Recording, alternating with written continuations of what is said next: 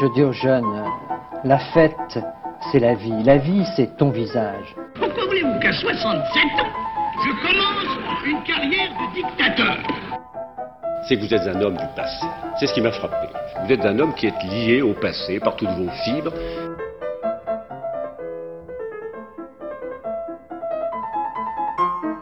Bonne nuit les petits, faites de beaux rêves, tonton veille sur vous.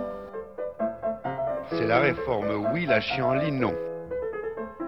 J'assume pleinement la responsabilité de cet échec et j'en tire les conclusions en me retirant de la vie politique après. Je vous demande de vous arrêter.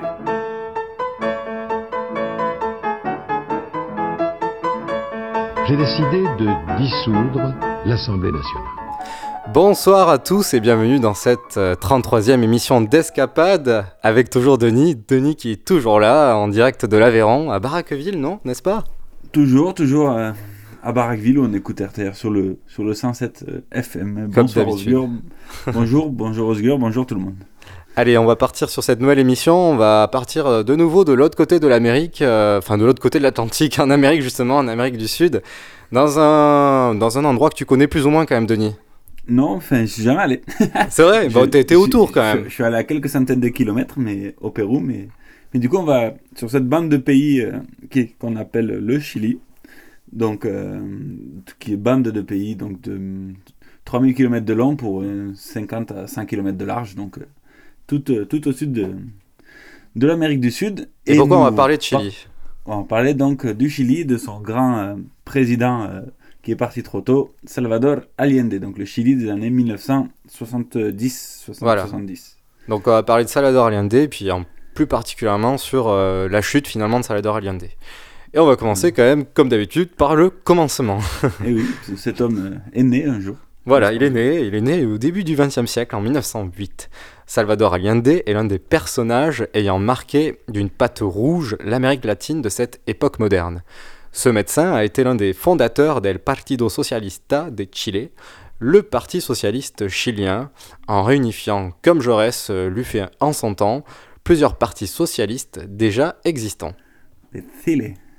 En 1936, donc, Salvador Allende, déjà engagé dans la ville de Valparaiso, donc deuxième ville du pays, qui apparemment est très jolie, amène sa famille politique au sein d'un Front populaire qui, à l'image des Fronts populaires français et espagnols, nouvellement créé en 1936, est une coalition de grands partis de gauche composée de communistes, socialistes et de radicaux. Rappelons ici que dans ce continent sud-américain parsemé de dictatures et juntes militaires au pouvoir, le Chili est un isolat de constante démocratie et régime stable depuis 1891 et la fin d'une terrible guerre civile. C'est très important. Après euh, des élections législatives remportées par la gauche réunifiée, Salvador Allende devient député de 1937 à 1945, puis ministre de la Santé. Ensuite, il devient sénateur dans des circonscriptions clairement marquées d'un marteau et d'une faucille communiste. Salvador Allende se présente en tant que socialiste à la présidence de la République et échoue à trois reprises ah. de 52, 52, 58, 64. Ça me fait penser à quelqu'un, ça. voilà, un certain François.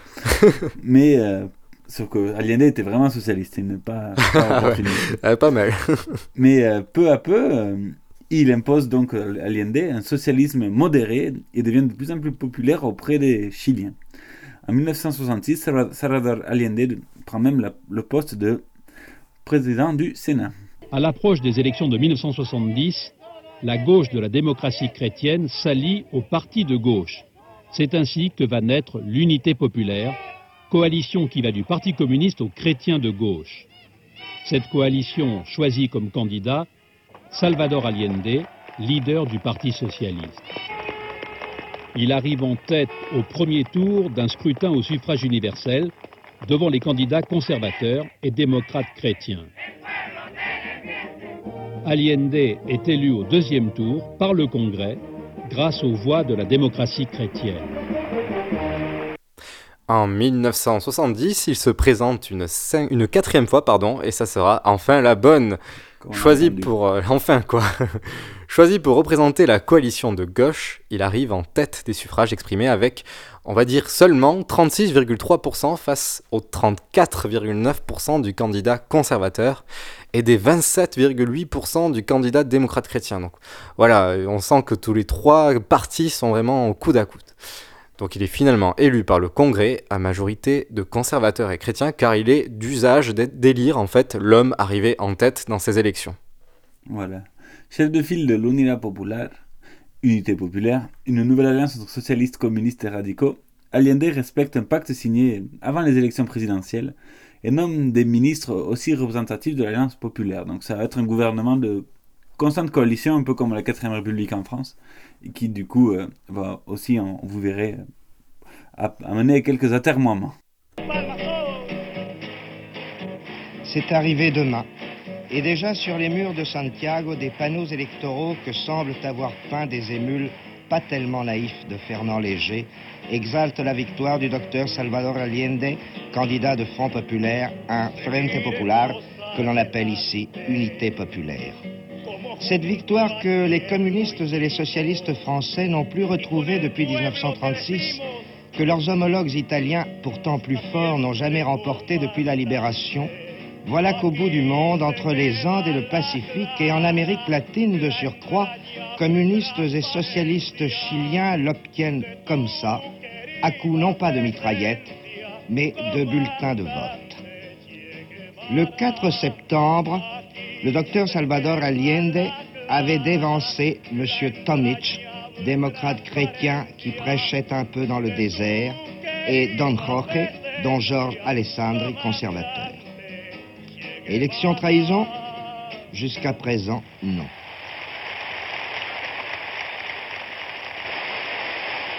Compañeros, con ustedes, el compañero presidente Salvador Allende. Le camarade président Salvador Allende meeting d'extrême gauche, mais fait à noter sans le moindre drapeau rouge, sans le moindre couplet d'international.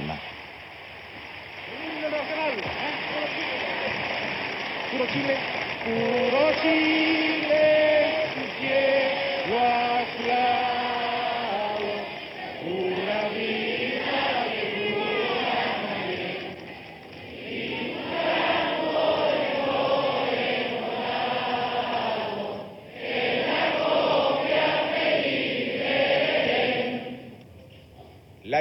n'est pas la victoire d'un homme, mais la victoire du peuple et la victoire du Chili.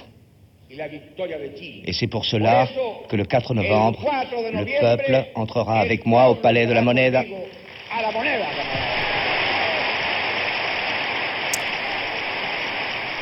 Triomphe réellement populaire, Salvador Allende, homme simple, humble, rompt concrètement avec la classe politique traditionnelle et entend bien appliquer son programme de front populaire, de redistribution de la richesse, particulièrement des terres pour une majorité de petits paysans, c'est-à-dire quand même 28% de la population qui est dépourvue de propriété terrienne.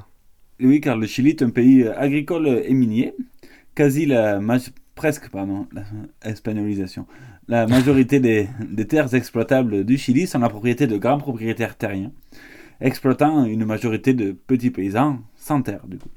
Pour les mines, euh, elles sont exploitées depuis bien longtemps par une compagnie euh, états-unienne, évidemment, qui bien sûr se préoccupe euh, assez peu des bonnes conditions de ses travailleurs et, et de payer son dû au pays, forcément. Mais qu'ils exploitent et hop, et taisez-vous. le Chili, petit et étroit pays, est le troisième producteur de cuivre du monde après l'URSS et, et les États-Unis. Ce qui du coup va devenir un enjeu important sous le gouvernement d'Allende pour euh, son gouvernement, donc, euh, Salvador Allende s'appuie sur la confiance de ses proches amis, particulièrement le général Carlos Prats, qui deviendra plus tard, on le verra, en 1972, ministre de l'Intérieur. Mm. Et l'autre pilier de son gouvernement, donc le ministre de l'Agriculture, Jacques Chanchol, oui, il s'appelle Jacques, qui euh, occupait le même poste sous le gouvernement précédent. Donc il y a aussi une continuité entre le gouvernement de Allende qui arrive au pouvoir et le gouvernement qui, qui précédait. Oui, il n'a pas fait table rase. Donc on le voit donc, l'arrivée au pouvoir de Salvador Allende n'est pas la promesse du grand soir. Le reportage de l'ORTF précise même qu'il n'y a pas de drapeau au marteau et à la faucille aussi au meeting d'Allende. Hein. Donc c'est pas, il ne voit pas forcément euh, la vie euh, chilienne tout en rouge, quoi. Voilà. Cependant, Allende n'ayant pas la majorité au Congrès, donc il est contraint d'appliquer son programme par décret et contourner le blocage de la Chambre parlementaire, utilisant l'article 49.3, enfin le- l'équivalent. Une tactique qui a, qui a inspiré d'autres, comme on dit. Un Ouais. certain Jean-François, ou bien Emmanuel, ou bien Manuel, ça dépend. Voilà. Ça Ah, dépend c'est- des époques. une spécialité française. À peine élu, Allende applique comme prévu son programme composé de 40 mesures. Pour les réformes sociales, le gouvernement réforme le système de santé et étend la sécurité sociale et réforme le système éducatif en le rendant gratuit pour tous les Chiliens.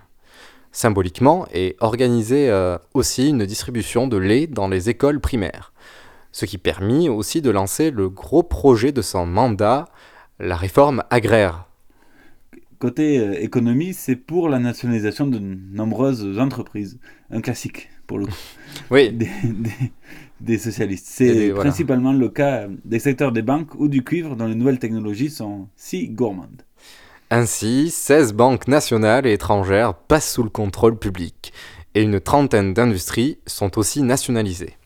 Plus précisément, passées sous le régime dit de l'intervention, l'État ne contrôle pas 100% du capital, mais s'octroie le dernier mot dans la prise de décision.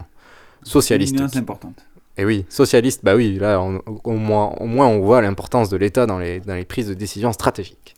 Voilà. Socialiste qu'il est, Salvador Allende met également en place un prix plafond des biens de consommation et une très forte augmentation des salaires minimums allant jusqu'à 60%. Une bonne recette socialiste hein, qu'on a déjà vue dans le passé d'ailleurs. C'est clair. Les premiers résultats sont probants. Et euh, le PIB progresse de 9%, la fameuse croissance. La première année de- d'Allende, le chômage diminue à 3%, donc euh, un taux euh, dont on peut en général guère descendre en dessous, donc Mm. ça serait pas bon pour l'économie, puisqu'il y a toujours donc, des gens qui quittent du travail pour en trouver un autre. Voilà. C'est ce qu'on appelle le fameux plein emploi, qui Oui. n'est pas forcément toujours un mythe, donc on peut y arriver. Ouais, c'est- voilà. Le taux de chômage est inférieur à 5%. On peut y arriver même avec un gouvernement socialiste. Enfin, il, Allende et son gouvernement continuent la, la mise en place de la réforme agraire, donc, entamée par le gouvernement précédent. Donc, la continuité toujours, en, Mm. en approfondissant et en, en allant plus vite quand même. Allende euh, expliquant ici lui-même l'objectif de cette réforme. La réforme agraire fait partie d'un plan de développement économique et social du Chili. Mais, mais elle est importante parce que ce pays a des terres qui pourraient non pas 10 millions, sinon 20, 25 millions d'habitants. Et cependant, le Chili doit importer tous les ans de la, de, de la viande, du, du, du blé, de la graisse, du beurre, pour une valeur de, regardez bien, 140 millions de dollars par an. Et comment c'est possible qu'en plus, 40% du, de la, des habitants sont sous-alimentés? Là, on remercie vraiment euh, certains traducteurs euh, très très chers, hein, un, certain, euh, un certain Denis Montfort. ah, J'espère être un peu mieux que Nelson quand même. Grand respect pour, pour Nelson. Mais c'est, quand même pas simple. Que partido, que partido Le Salvador. Et donc on voit bien quand même la, la contradiction du, du, pays. Donc les gens sont sous-alimentés alors que alors que alors qu'ils pourraient très bien vivre des terres si c'était bien mieux réparti la, et la production beaucoup plus organisée. Voilà. C'est ce qu'explique euh, ici Salvador dans une, une entrevue donc, euh, qu'on retrouve sur le site de l'INA. Oui, donc en tout cas le gouvernement collectivise 10 millions d'hectares pour les mettre à disposition de 100 000 familles. C'est la fin du système hérité du colonialisme espagnol et problématique dans l'ensemble des pays latino-américains, celui du système du latifundios, de grands propriétaires terriens possédant des millions d'hectares exploitant des dizaines de milliers de familles paysannes pour un salaire de misère et des conditions de vie misérables. Et l'objectif du gouvernement est de rendre aux paysans l'accès aux terres, aux siennes du coup, le, le, tout chapeauté par des grandes coopératives sous tutelle du ministère de l'Agriculture. El campo a quien lo trabaja es el momento importante, nadie se ponga delante. La terre à qui la travaille, le moment est important, personne personne se met devant, donc devant le progrès. Chante ici euh, Inti Ilmani, un groupe, euh, un groupe chilien contemporain d'Allende, donc des années 60-70, qui tourne toujours, qui fait de la musique un peu andine, vous allez voir. Donc ce groupe qui illustre l'enthousiasme populaire autour des premiers mois et des premières réformes du gouvernement de Salvador Allende. Con se despiertan tierras que estaban dormidas. Por eso hagamos, compadre, las formas cooperativas.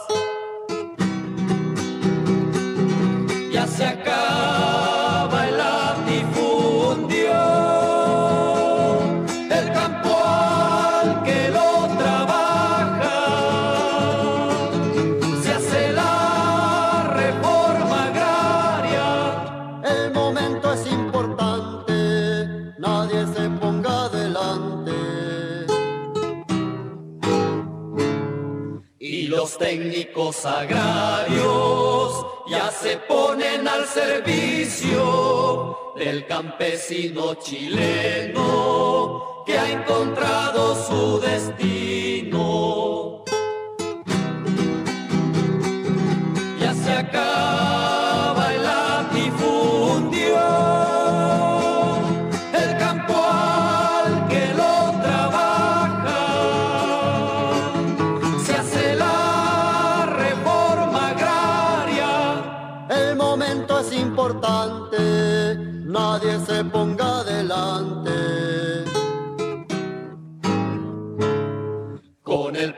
En el gobierno se descubren mil caminos, aceleran la reforma los consejos campesinos.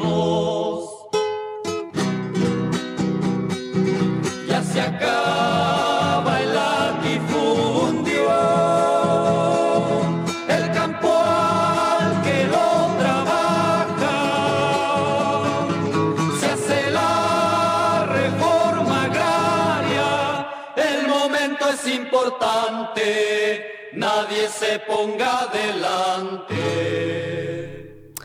Mais ces réformes populaires auprès de la population conduisent rapidement à une crise économique profonde.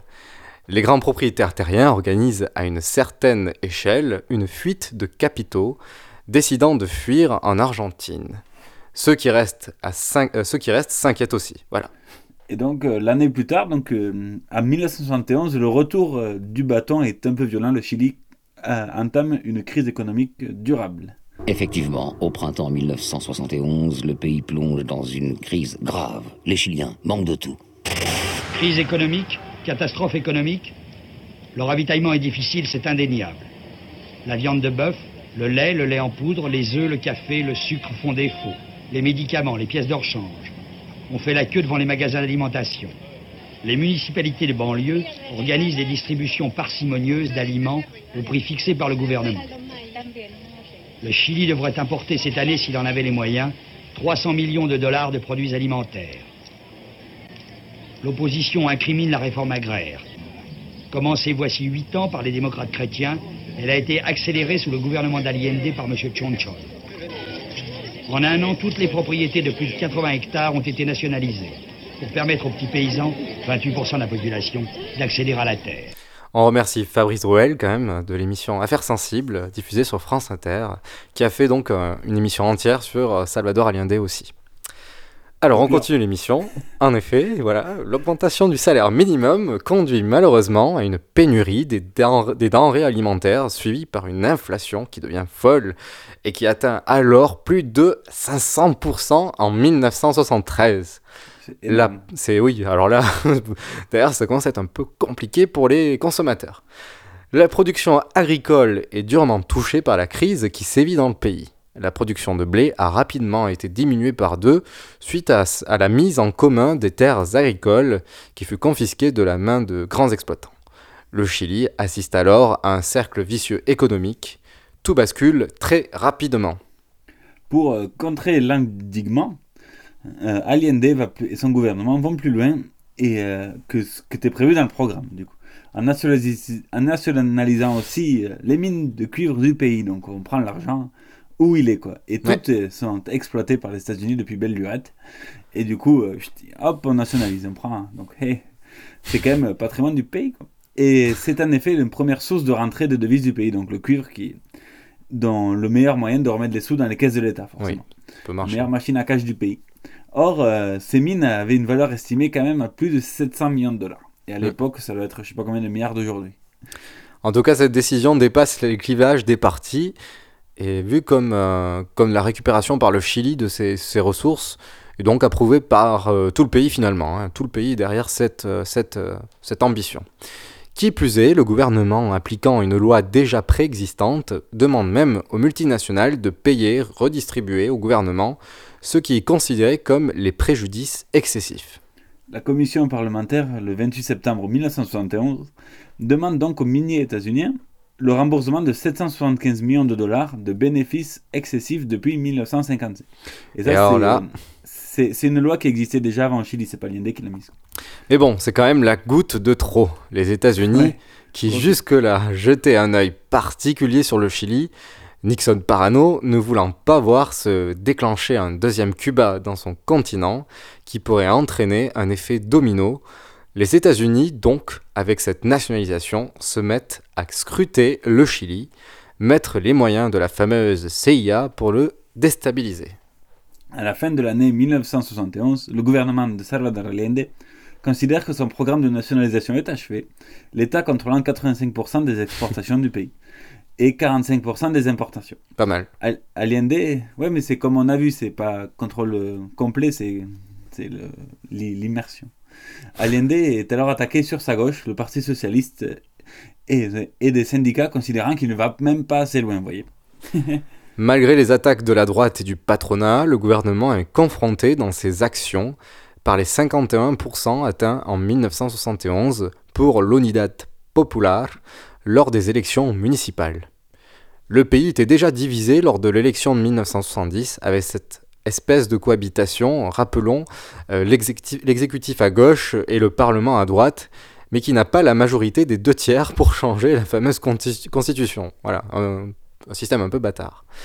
Il le devient de nouveau avec la naissance de cette crise économique et son amplification à la fin de 1971-1972.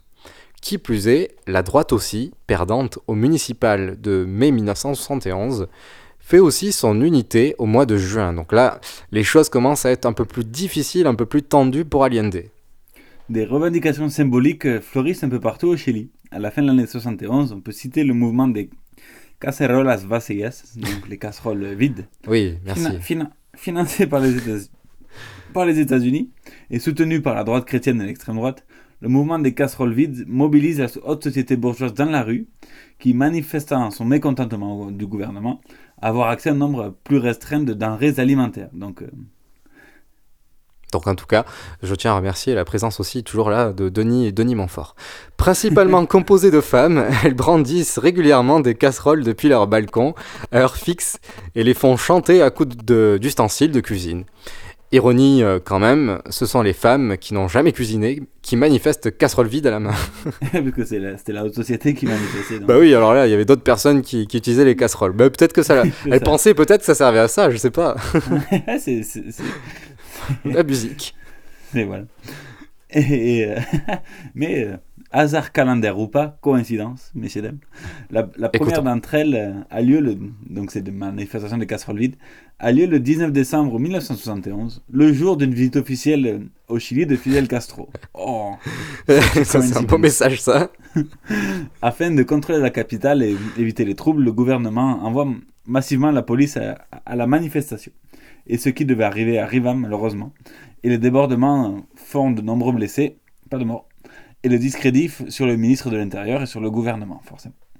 À la même période, le gouvernement est aussi attaqué au sud par sa gauche, avec la publication du manifeste de Linares, province agricole méridionale du Chili. Le parti communiste local revendique la nationalisation des exploitations, non plus de 80 hectares comme c'est le cas, mais en descend à 40 hectares. Et donc voilà, il y a des créations de conseils paysans, etc. Au tournant de l'année 1971-1972, la situation commence à être intenable pour le gouvernement. Encore excédentaire en 1970, la balance commerciale du Chili est devenue déficitaire depuis euh, l'élection d'Allende.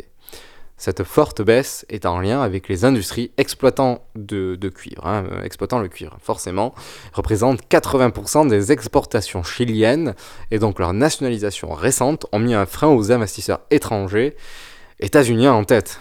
Logique. Voilà, donc ils n'importaient plus le cuivre de Chili, mais ils reconcentraient leur, leur consommation sur la, production euh, locale états-unienne, donc forcément. Mm. Et, euh, et, au début de l'année 72, cela continue malheureusement. Sur pression des partis radicaux de gauche, bien que l'on s'aperçoit que le nombre d'entreprises nationalisées ou sous régime d'ingérence est, euh, est, bien supérieur aux prévisions initiales. Mais ça continue. Les blocages d'entreprises non, non prévus continuent et cela met en branle le gouvernement qui est en train de renégocier sa dette envers les pays européens. Et donc il est pris un peu de, comme dans un étau en fait. La suite euh, racontée par François Coustal, auteur d'une série euh, qu'on a trouvée par hasard, enfin pas par hasard, mais de 10 vidéos sur YouTube. comme l'émission a été. de l'Unidad Popular. Et donc, euh, vidéo disponible sur YouTube est super bien faite, super intéressante. Et l'émission a été préparée au hasard. L'année 1972 va marquer le passage de la confrontation politique à de véritables affrontements. Et ça va commencer dès le début de l'année par plusieurs événements qui vont attiser les tensions sociales et politiques. D'abord, il y a la pression internationale qui s'exerce sur le Chili à propos de la dette, de l'exigence par les créanciers du remboursement de la dette chilienne. Ensuite, il y a les révélations à propos des complots euh, de la firme nord-américaine ITT et de la CIA euh, contre Allende, y compris avant même son élection, son intronisation en tout cas. Et puis il y a les tentatives de relance de la réforme constitutionnelle euh, dès le mois de février, avec des manœuvres politiques, un ministre qui est membre du, PIR, le parti de la gauche radicale, un, petit parti qui est une scission du parti radical, euh, va engager de son propre chef des négociations avec la démocratie chrétienne, et en fait il sera désavoué, donc le, PIR va quitter l'unité populaire. Un peu plus tard, on découvre qu'un complot de coup d'État militaire est, fomenté pardon, alors, pour calmer l'armée, on nomme un militaire ministre des mines. Voilà, bon, moi. peut-être, ça marcherait, voilà. Le 11 avril, la droite, les milices fascistes et la démocratie chrétienne organisent une manifestation géante à Santiago. En riposte, tous les partis de l'unité populaire se réunissent en congrès des peuples, mais ne se mettent en fait pas d'accord et ils demeurent divisés. C'est un peu con ça. Un peu plus tard, c'est important l'unité, toujours. Un peu plus tard, les chefs de parti, c'est quelque chose dans l'ADN de la gauche qui est peut-être plus difficile. Hein. Un peu plus tard, les chefs de parti seuls se réunissent et la voix modérée, celle de Salvador Allende, l'emporte. Consolider pour avancer. Gouverner en coalition, eh ben, en fait, c'est compliqué. Voilà.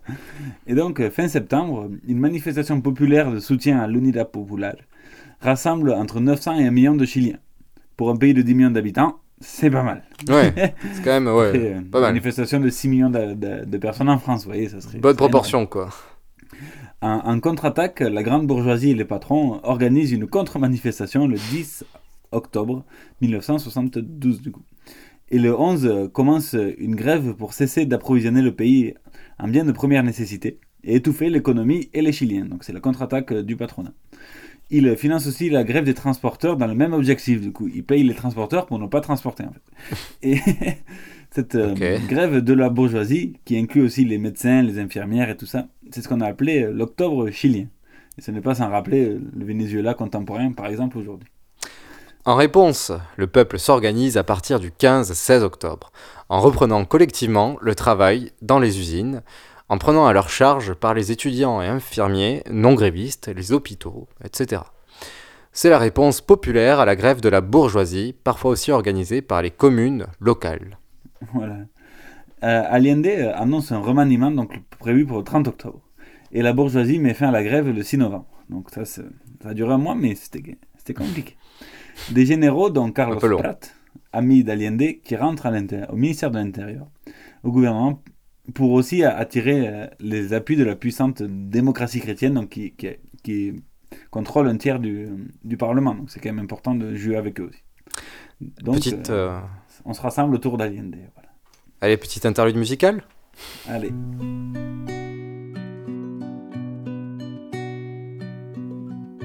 Si no creyera en la locura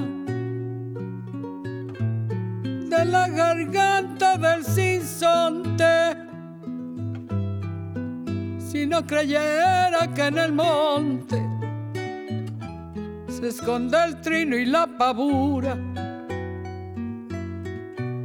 Si no creyera en la balanza, en la razón del equilibrio, si no creyera en el delirio, no creyera en la esperanza. Si no creyera en lo que agencio, si no creyera en mi camino, si no creyera en mi sonido, si no creyera en mi silencio, qué cosa fuera, qué cosa fuera la masa sin cantar, un amasijo hecho de cuerdas y tendones. Un revoltijo de carnes con madera, un instrumento sin mejores pretensiones, de lucecitas montadas para escena. Qué cosa fuera, corazón, qué cosa fuera, qué cosa fuera la masa sin canter, un testaferro del traidor de los aplausos, un servidor despasado en copa nueva un eternizador de dioses del ocaso, júbilo hervido con trapo y lentejuela.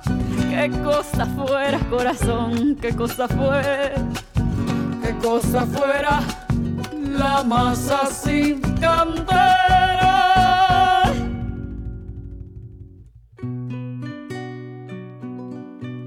Si no creyera en lo más duro,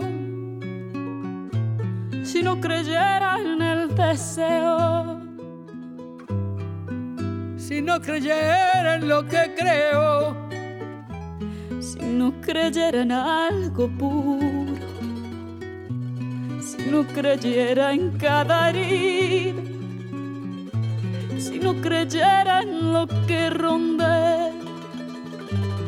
No creyera en lo que esconde hacerse hermano de la vida. Si no creyera en quien me escucha, si no creyera en lo que duele,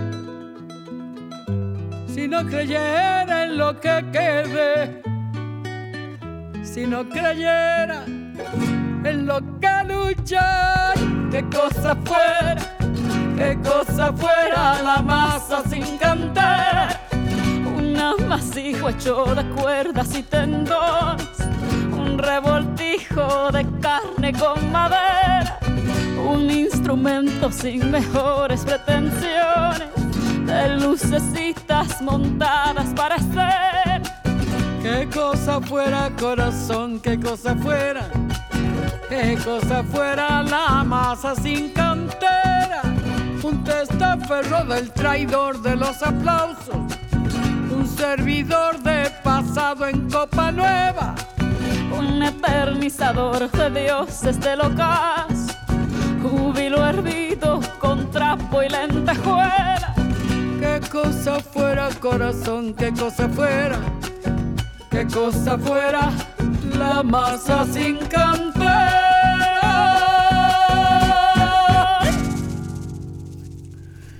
Et c'était euh, La Massa, donc euh, sur euh, Radio Temps Rodez dans Escapade aujourd'hui.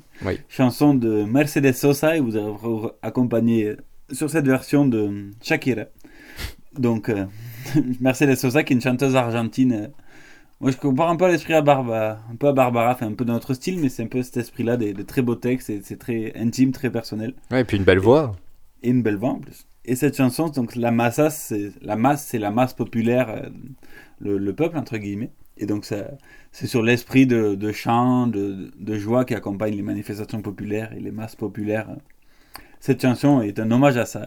Elle est très, est très belle. Enfin, moi, j'ai trouvé très belle. Elle est très belle et, puis c'est d'autant plus beau que même Shakira ait participé à, à l'interprétation de la musique.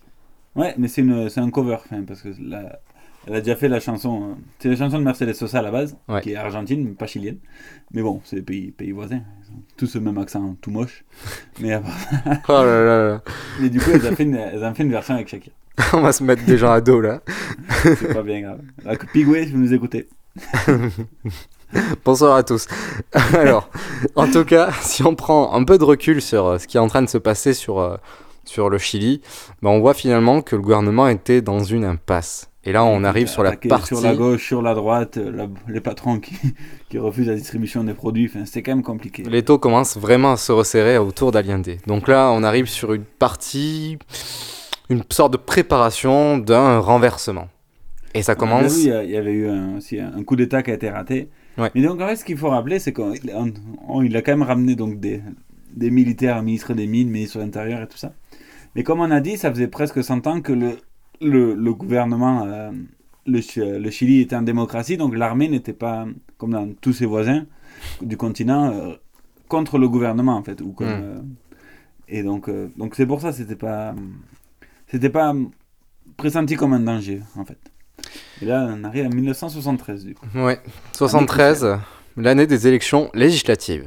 C'est un véritable test pour le gouvernement et pour son président, également une occasion, pour l'opposition de reconquérir le Congrès. L'Unidad Popular, le parti d'union de la gauche porté par Salvador Allende, souhaite poursuivre les réformes économiques et sociales avec le motif consolider pour avancer. Voilà. Donc, euh, ils veulent un peu freiner le- les grands bouleversements, parce qu'il y en a eu beaucoup, comme on a vu. Mais du coup, l'idée, c'est de continuer, mais en même temps stabiliser d'abord, et après, on repartir. L'opposition, euh, donc composée de chrétiens démocrates et des conservateurs, est-elle plus que jamais rassemblée autour d'un même but, conquérir 60% des voix, des suffrages, et renverser Allende de manière constitutionnelle, Ouais. de manière pacifique. Oui, voilà, sans remous. Voilà, opposition fortement soutenue par les, les États-Unis. Bizarre. Qui, qui, qui ne dit pas non à une décision d'Allende dans les règles de l'art, tant qu'à faire. Manque de peau pour ces derniers, l'opposition n'obtient que 54% des suffrages. Aïe, aïe, aïe. Et donc, euh, et donc, il faut attendre un peu. À 6% d'un renversement euh, dans les règles de l'art, quoi. Tranquille, quoi. Parce bah, en fait, c'est parce qu'il faut les deux tiers, euh, donc c'est même plus 66%. Il faut les deux tiers euh, pour faire une réforme constitutionnelle et tout ça. Et donc, il fallait au moins plus de 60%. En tout cas, c'est. Ça sera pour la prochaine fois. Voilà, bref. C'est d'autant plus un échec pour l'unité populaire. Bah non, c'est d'autant plus un échec, pardon, car l'unité populaire gagne finalement, eux, des voix, et qui, donc confortant ainsi la politique socialiste mise en place par Salvador Allende, hein, parce qu'il faut, faut se rappeler, lors de la première euh, élection, euh, c'était aux alentours de 35-37%, donc là, il gagne des voix. Oui, c'est en 46. Il est. Bon, bravo pour le calcul mathématique.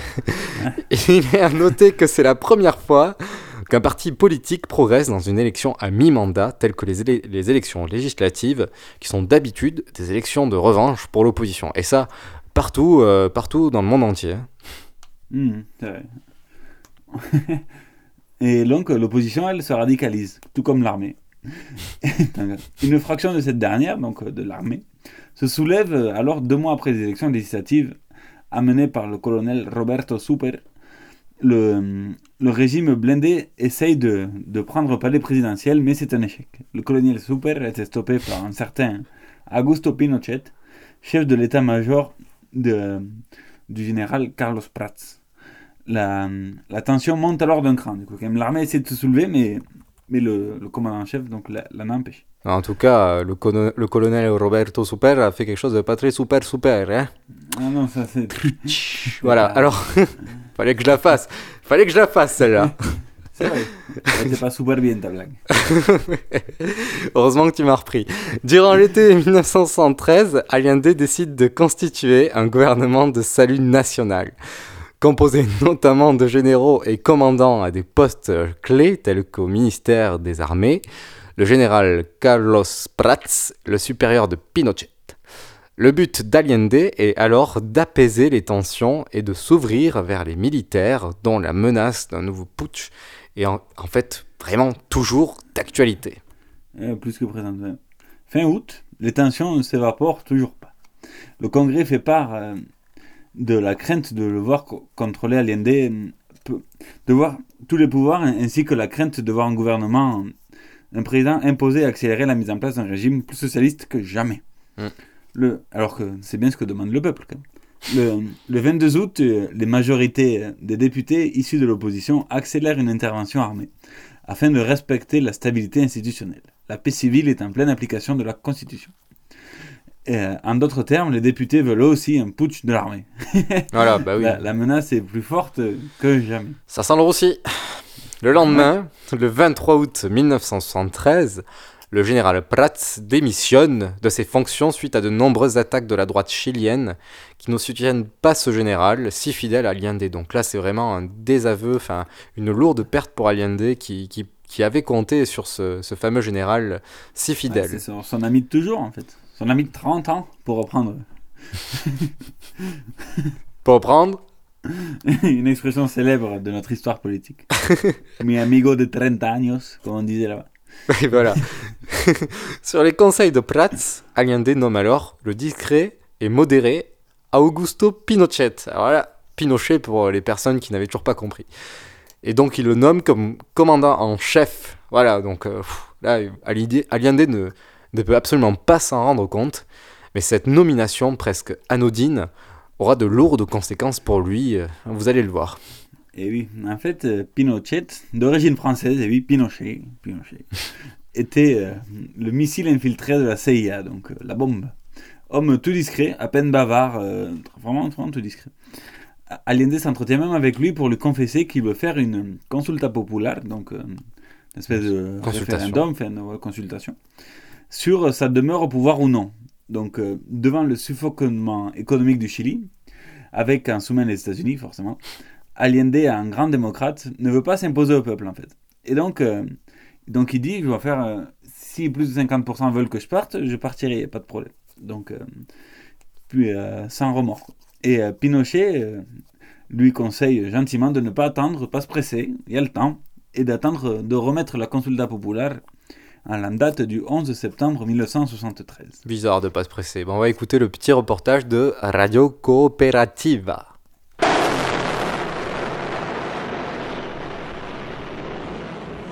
Los aviones siguen atacando al Palacio de la Moneda.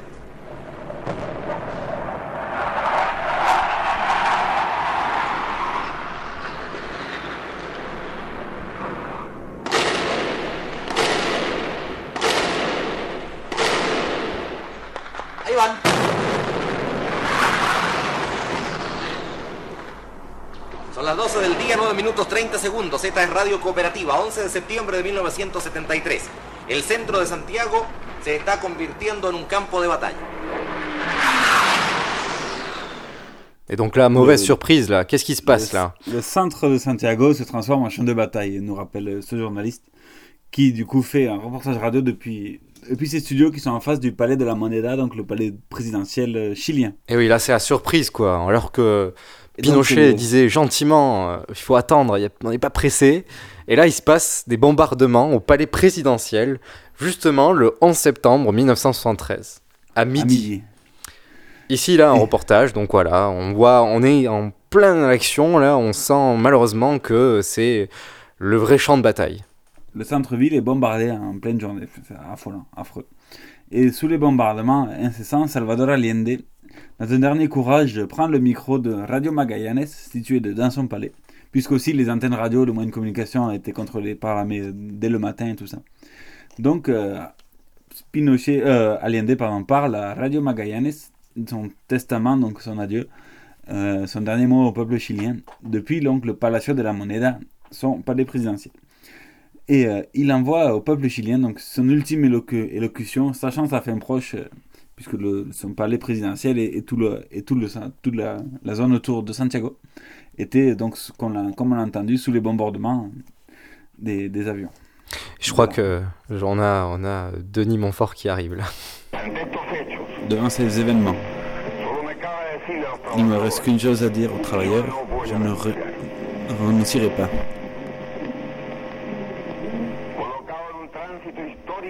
Impliqué dans cette étape historique, je paierai de ma vie la loyauté du peuple.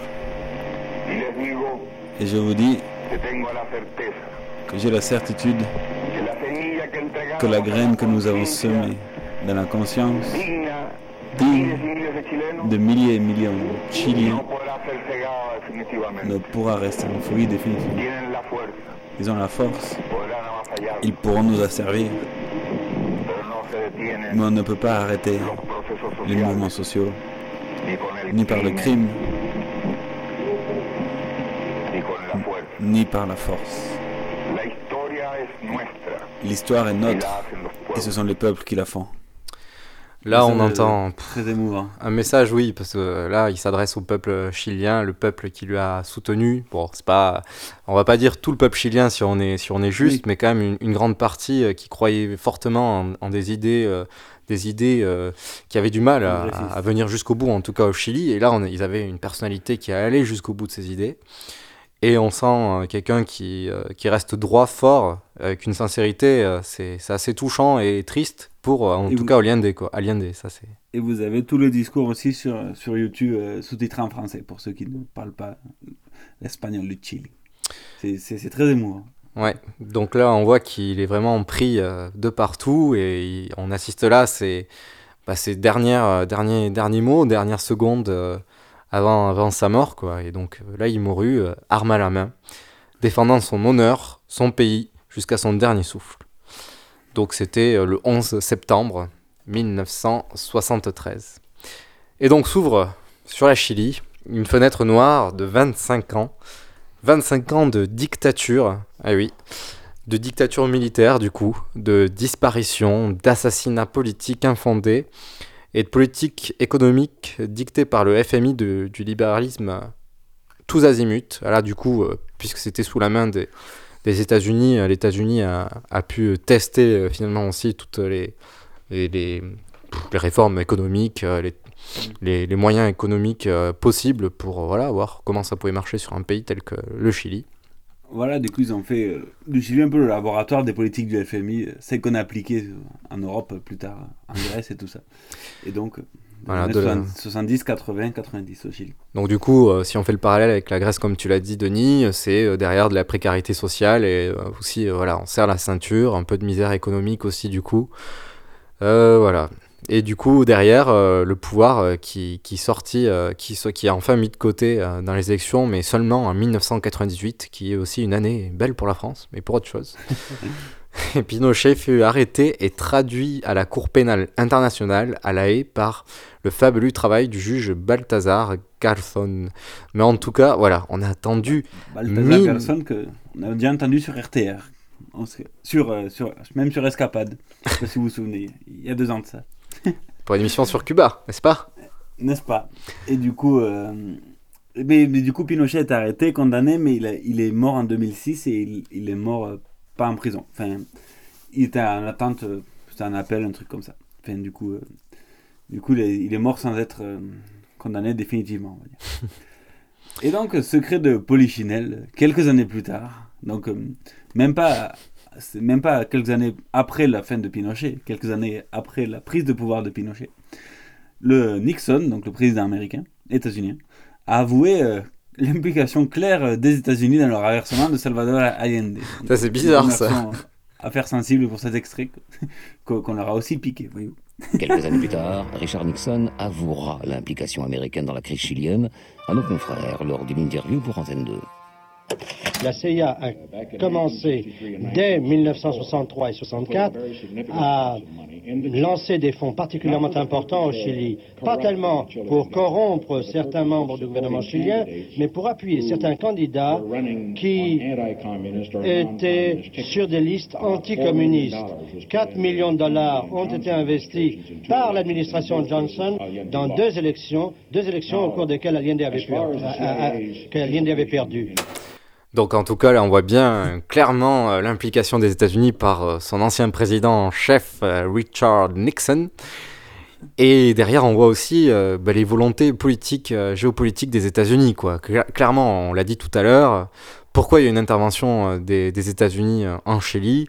C'est d'une part parce que c'était la guerre froide. Donc derrière, avoir le Cuba déjà aux mains de l'URSS, euh, mm. C'était déjà beaucoup pour les États-Unis. Alors, euh, voir le Chili se rapprocher, inviter euh, Fidel Castro en Chili, ça faisait peur au pouvoir, pouvoir états-unien. Et l'autre grand pan, c'est finalement ce, qui fait, ce qui fait que les États-Unis interviennent ou pas dans les différentes mm. guerres ou les différents renversements, c'est l'aspect économique. C'est-à-dire que les États-Unis sont quand même entrés dans la bataille qu'une fois qu'on a que, les, que, les, que Salvador Allende a commencé à, à, à, mettre son nez dans les affaires des exploitations, des exploitants de cuivre. Ouais, mais tu vois que quand même, il, il avoue qu'il a financé euh, des élections même avant qu'Allende soit président et tout ça, donc ça fait au moins 10-15 ans qu'il... Voilà. bah, il prépare le terrain, quoi. Donc, euh, effectivement. Ouais, clair. Et, là, justement, ils étaient sur le terrain juste pour euh, d'abord un aspect économique. Bon, effectivement, il y avait la guerre froide qui commençait à sévir de manière assez, assez forte euh, partout dans le monde, et donc la moindre présence américaine était une présence stratégique au travers de, l'Amérique. Mais derrière, quand, on regarde finalement l'intervention des États-Unis, que ce soit pour la, la, Première Guerre mondiale, la Seconde Guerre mondiale, pour que ce soit l'Afghanistan, l'Irak euh, et puis là, du coup, les, renversements politiques, comme il, a, comme il, a pu se passer euh, euh, en Chili, derrière, il y a souvent, tout le temps quand même, la raison économique, quoi. Hein, c'est les intérêts économiques.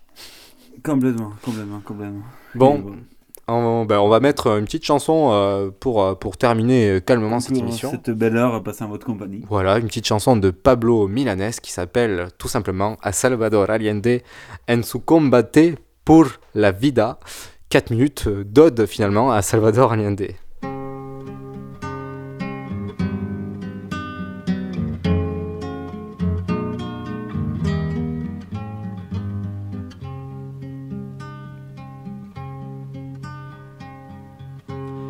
Que soledad tan sola te inundaba en el momento en que tus personales amigos de la vida y de la muerte te rodeaban.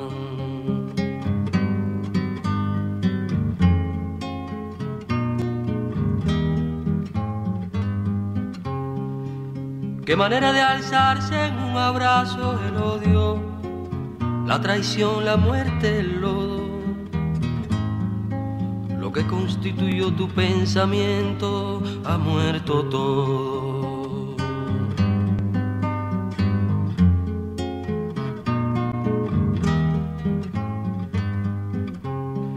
Qué vida quemada, qué esperanza muerta, qué vuelta a la nada, qué fin. Un cielo partido, una estrella rota, rodaban por dentro de ti. Llegó este momento, no hay más nada. Te viste empuñando un fusil. Volaba lejos tu pensamiento, justo hacia el tiempo de mensajes, de lealtades, de hacer quedaba darse todo al ejemplo. Y en poco tiempo una nueva estrella armada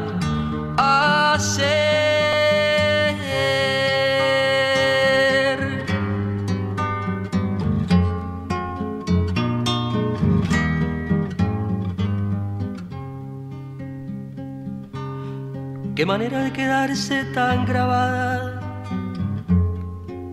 tu figura ordenando nacer. Los que te vieron huyeron decir ya no te olvidan. Lindaste con dos ríos y Ayacucho, como un libertador en Chacabuco, los Andes que miraron crecerte te simbolizan.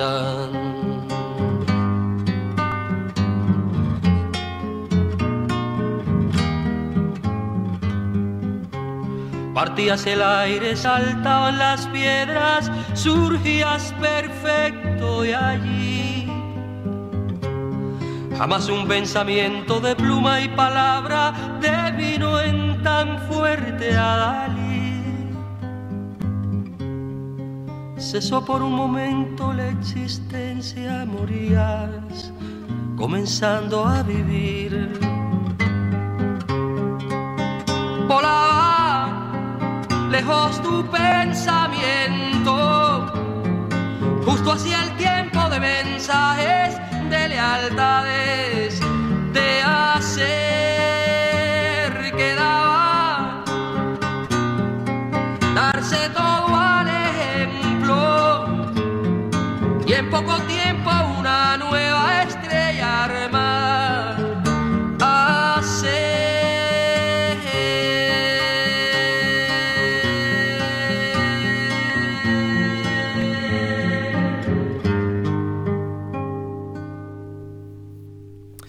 C'était Pablo Milanés sur euh, Radio Temps Rodez, RTR 107 FM, a Salvador Allende en su combate por la vida.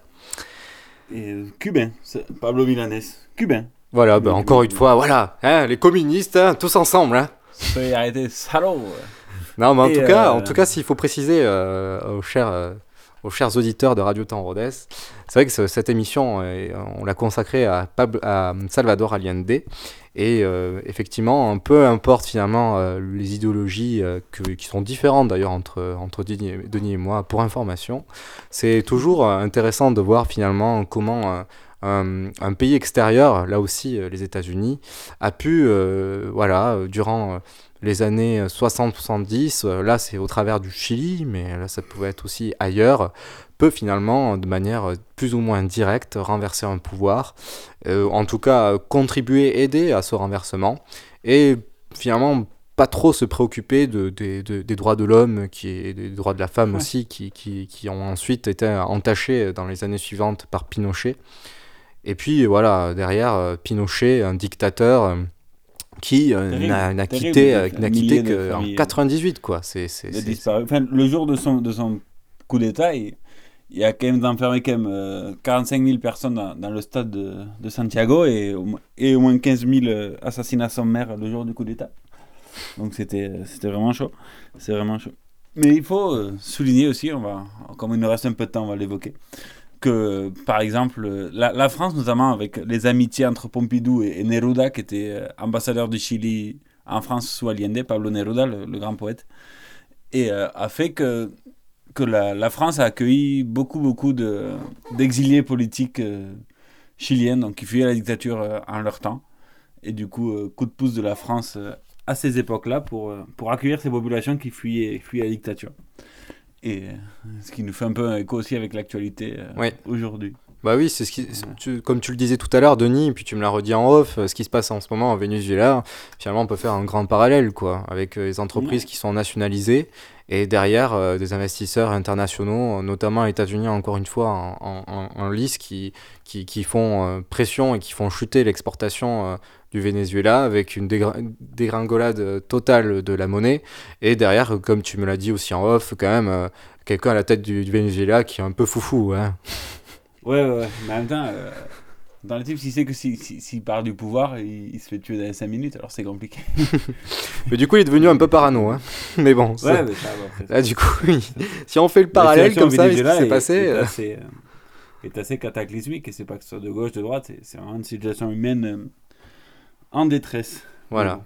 Bon. Pas, euh, C'est aussi important, donc, du coup, de rappeler un peu les- des moments d'histoire, comme ça, comme nous essayons de le faire euh, une fois par mois pour éclairer un peu l'actualité et voir un peu les, les échos que certains, certains phénomènes politiques ont et, et pour essayer de comprendre un peu mieux ce qui se passe aujourd'hui et, et surtout agir un peu mieux par rapport à l'environnement qui nous entoure. Voilà, bon. souvent c'est vrai que. C'est notre modeste contribution. Exactement. Dans notre modeste, modeste constri- con- contribution, on essaie de rappeler l'histoire euh, pour pas refaire les erreurs du passé et prendre le recul sur les événements euh, récents. Bon, Voilà. merci beaucoup Denis. Merci beaucoup, Osgur. On se retrouve prochainement pour une nouvelle émission euh, d'Escapade, toujours sur Radio Temps Rodez, qui affiche des, des bons scores d'audience d'ailleurs, hein, des bons Ouais, scores. Vous êtes, euh, et vous êtes nombreux à nous podcaster, donc Exactement. à- à- à et vous pouvez nous retrouver en podcast sur le site d'RTR et sur Facebook d'Escapade. Merci à tous de nous avoir suivis. Et puis on vous dit euh, au mois prochain pour une nouvelle émission. Et bonne soirée à l'écoute du 107 FM.